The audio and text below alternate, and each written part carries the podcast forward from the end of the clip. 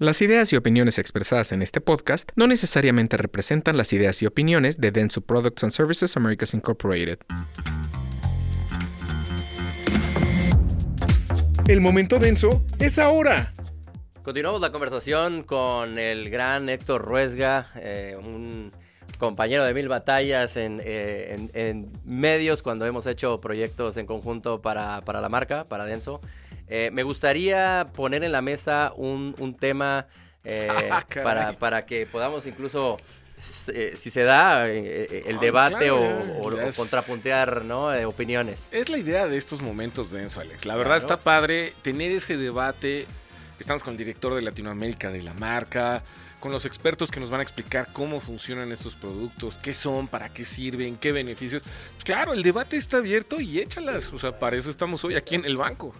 Con gusto, pues eh, vivimos eh, tiempos convulsos ¿no? en la industria automotriz. Eh, estamos viviendo por un lado la electrificación o esta transición de la que se habla mucho hacia, hacia los autos eléctricos, incluso por ahí hasta autónomos, ¿no? Que, eso va un poquito más lento que, la electrificación, pero ahí va, es, es, algo que se debe de contemplar. Y por otro lado, vemos que la industria pues tiene eh, algún, algunos retos en la cuestión de satisfacer la demanda que hoy en día existe. Eh, realmente la escasez de, componentes, de, ciertos auto, ciertas autopartes o ciertos elementos que, con los que se desarrollan los autos. Eh, ¿qué, ¿Cómo lo ves o cómo lo estás viviendo tú del lado del instalador, del, lado de incluso de los medios de comunicación? ¿Qué, ¿Qué, es lo que se comenta? ¿Qué retos son los que ves tanto hoy en día y, a futuro. Híjole, aquí con este tema, si nos podemos ir de largo. Mira, esa famosa palabra que empezamos a escuchar hace, yo me atrevo a decir unos dos años, semiconductores. ¿Con qué se come? ¿Qué eran? Gran parte de nosotros no sabíamos qué era. Ya después nos explicaron que un semiconductor es la materia y es lo, con lo que te hacen un microchip con el que va la parte de electrónica, de una manera muy general explicada, van integrados. Todo, la todo electrónico lleva semiconductores, o sea, un teléfono celular, una computadora, un reloj, una televisión y por supuesto en los autos que empezamos a desarrollar tecnología con esa maravilla que me encanta decir en el programa, la bendita electrónica, porque es la que nos hizo el ABS, el control de tracción, el, poder desarrollar un motor turbo, cantidad de caballos nada más con pura electrónica.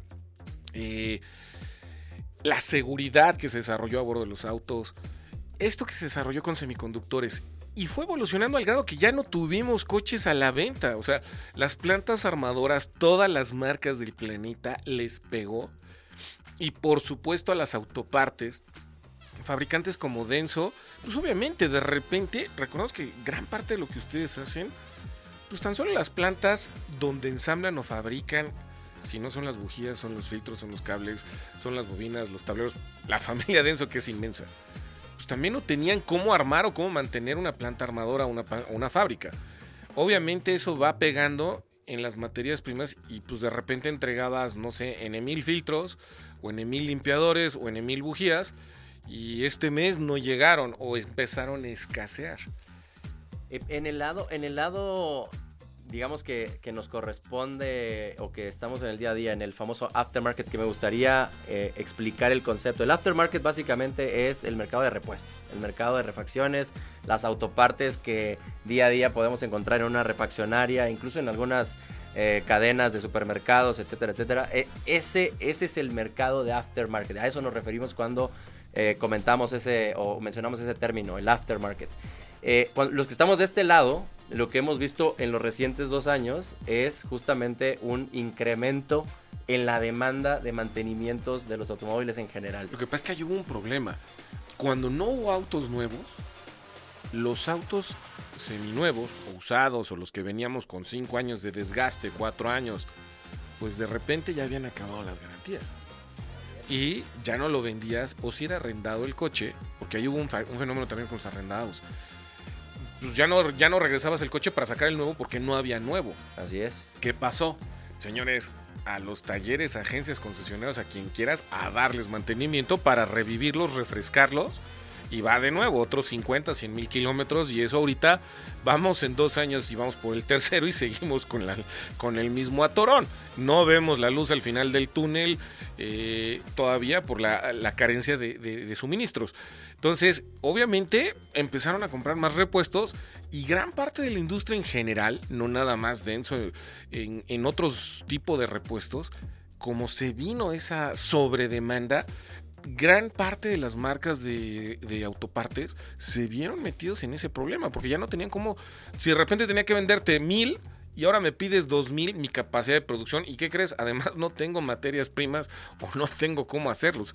Ha sido una crisis. Fue la, tormenta perfecta, llamémoslo así, el, tema de eh, si yo quería comprar un auto nuevo o tenía mis planes eh, cambiar mi mi auto y de repente viene una escasez, viene incluso la pandemia, evidentemente que todos la, sufrimos y le pega a mi poder adquisitivo y lo que antes podía comprar con un X presupuesto, ahora ya no lo puedo comprar con ese presupuesto, eh, ahora tengo que cuidar mi carro. El, carro que tengo lo debo de mantener, lo debo de tener.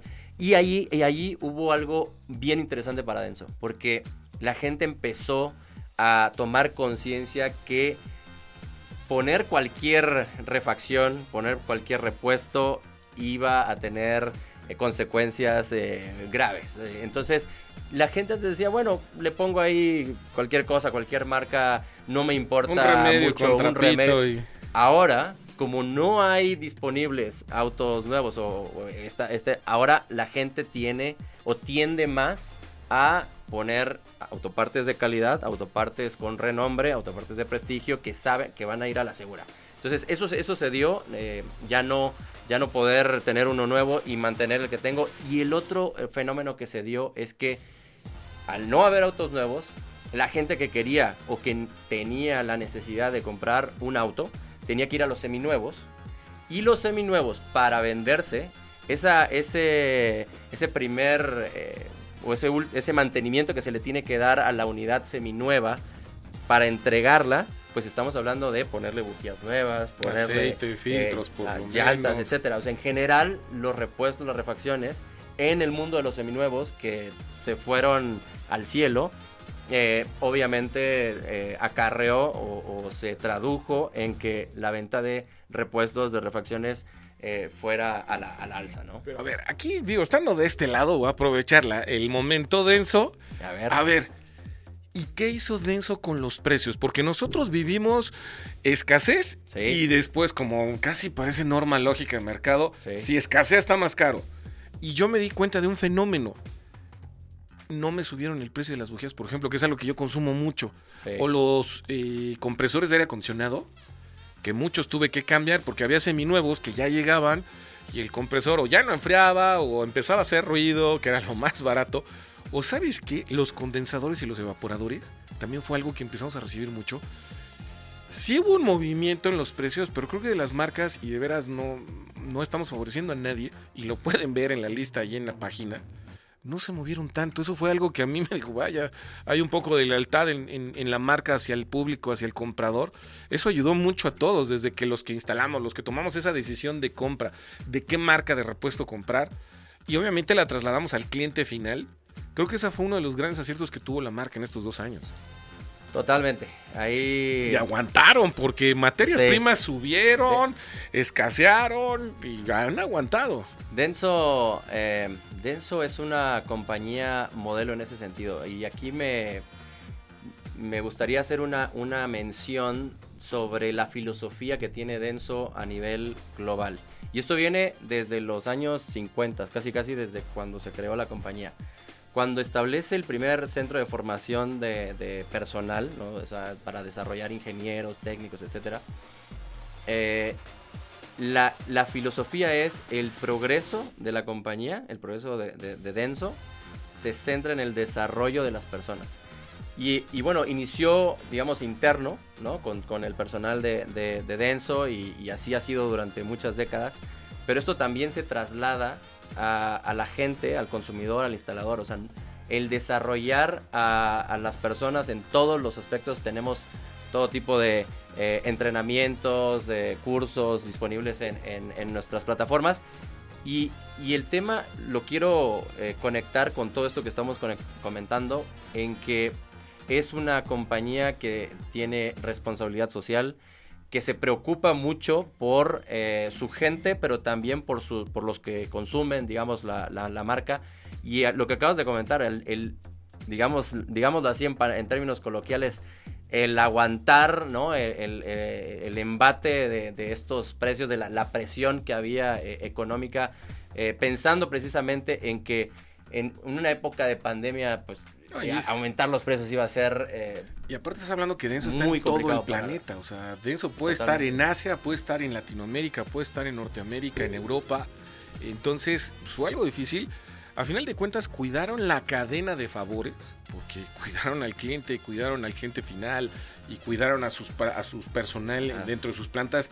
Yo hasta la fecha no escuché que cerrara alguna planta de Denso. Y miren que seguimos mucho las noticias de la industria automotriz si algo estamos al pendiente diario es de eso. No cerraron plantas, no, eh, no escuchamos de despidos masivos ni nada. Aguantaron, y digo, eso es algo loable hoy en día. No encarecieron los productos y se preocuparon por el aftermarket, sin duda alguna, autopartes. Pues creo que la dirección de Denso está muy bien llevada por eso. Y se agradece de este lado, ¿eh? porque hubo marcas que no hay. Y si lo encontrabas más caro, no, pues ya me mandó. O sea, era imposible, no, no había forma. Pues eh, básicamente eh, se tuvo que hacer una estrategia por muchas otras áreas, eh, digámoslo en, términos logísticos, en términos de eficiencia, en, producción, en, personal, pero no moviendo ninguno de los factores clave que es la calidad del producto es una, Denso representa la máxima calidad que puede uno conseguir en el mercado en cuestión de autopartes. Eso no se movió ni se va a mover jamás. Ese es el, eh, digamos, el, centro, el, foco que tiene la, compañía y, eso, y así lo vamos a, seguir demostrando. Entonces, no, moviendo eso, buscarle, digamos, por otros lados para mantener ese, esa estrategia. Una filosofía muy Kaizen, o sea, cuidar a sus personas, cuidar los valores, es algo realmente que para los que por ahí de repente leen, ven y se enteran, es filosofía muy japonesa la honorabilidad, el valor del ser humano dentro del núcleo de la sociedad que tienen, eh, parece absurdo, pero amigos, hasta lo encuentras en la caja cómo quién lo guardó y cómo lo colocó y quién diseñó. O sea, a veces nosotros cuando abrimos y destapamos una bolsa, una caja de cartón o un empaque y vemos, no sabemos lo que hay atrás y a veces ni lo alcanzamos a imaginar. Pero ya cuando estamos adentrándonos en estas cápsulas de momentos densos, donde nos deja ver la marca, quiénes son, quiénes son sus protagonistas, sus personajes día a día que van a ir conociendo en estos momentos, denso, y es importante para nosotros. Ya estamos, empezar, estamos empezando a agregar algo a ese producto. A lo mejor no sabemos el nombre de quién la empacó, pero para muchos de los que yo hemos, y hemos platicado en los programas de radio y tele, Denso está en México y da empleos a muchos mexicanos. Pues eh, no nada más en todo el mundo, o sea, aquí hay varias plantas. Sí, eh, en su eh, momento las platicaremos dónde están y qué hacen y, y, por ahí dónde andan, pero desde ahí es algo importante que hay que tomar en cuenta cuando favorecemos al comprar un producto. Totalmente, bueno, te puedo dar ese, ese dato. son tres plantas las que tiene Denso en México, están en Monterrey, bueno, en Apodaca, en Guadalupe y, una más en Silao, Guanajuato. Eh, la, empresa da eh, empleo a casi 7 mil personas. Estamos hablando de miles de personas. ¿Cuántas familias dependen de, Nada más la nómina, ahí te encargo. Y, sabes. Y empleos directos, 7 mil directos. Porque más el camioncito que te lleva, que les pone. Bueno, los, beneficios ¿no? que, hay, que, ofrece la compañía. Eh, es una compañía que constantemente da empleo. Yo, lo, primero que ves, si, si vas a una de las plantas, hay. Eh, anuncios, hay vacantes. Eh, de hecho, se puede invitar a, gente a que si quiere y tocar la puerta para para ser parte de, la compañía, seguramente habrá algún puesto al que puedan aplicar, ¿no? Eso, eso y aparte Denso tiene cierta filosofía de que la gente puede entrar en cierto nivel de crecer. y crecer.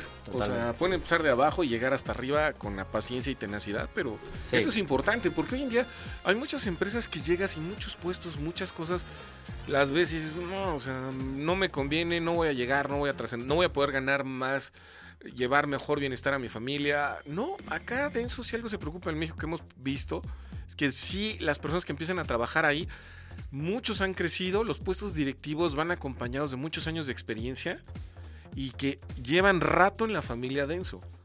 Totalmente. eh, Y, bueno, eso es a nivel local, ¿no? Eh, que por cierto, algo importante a, resaltar es que esta responsabilidad social que tiene la compañía constantemente está haciendo programas a nivel local, estatal, regional, eh, para ir a dar cursos a escuelas, eh, hacer eh, todo tipo de donaciones en pandemia.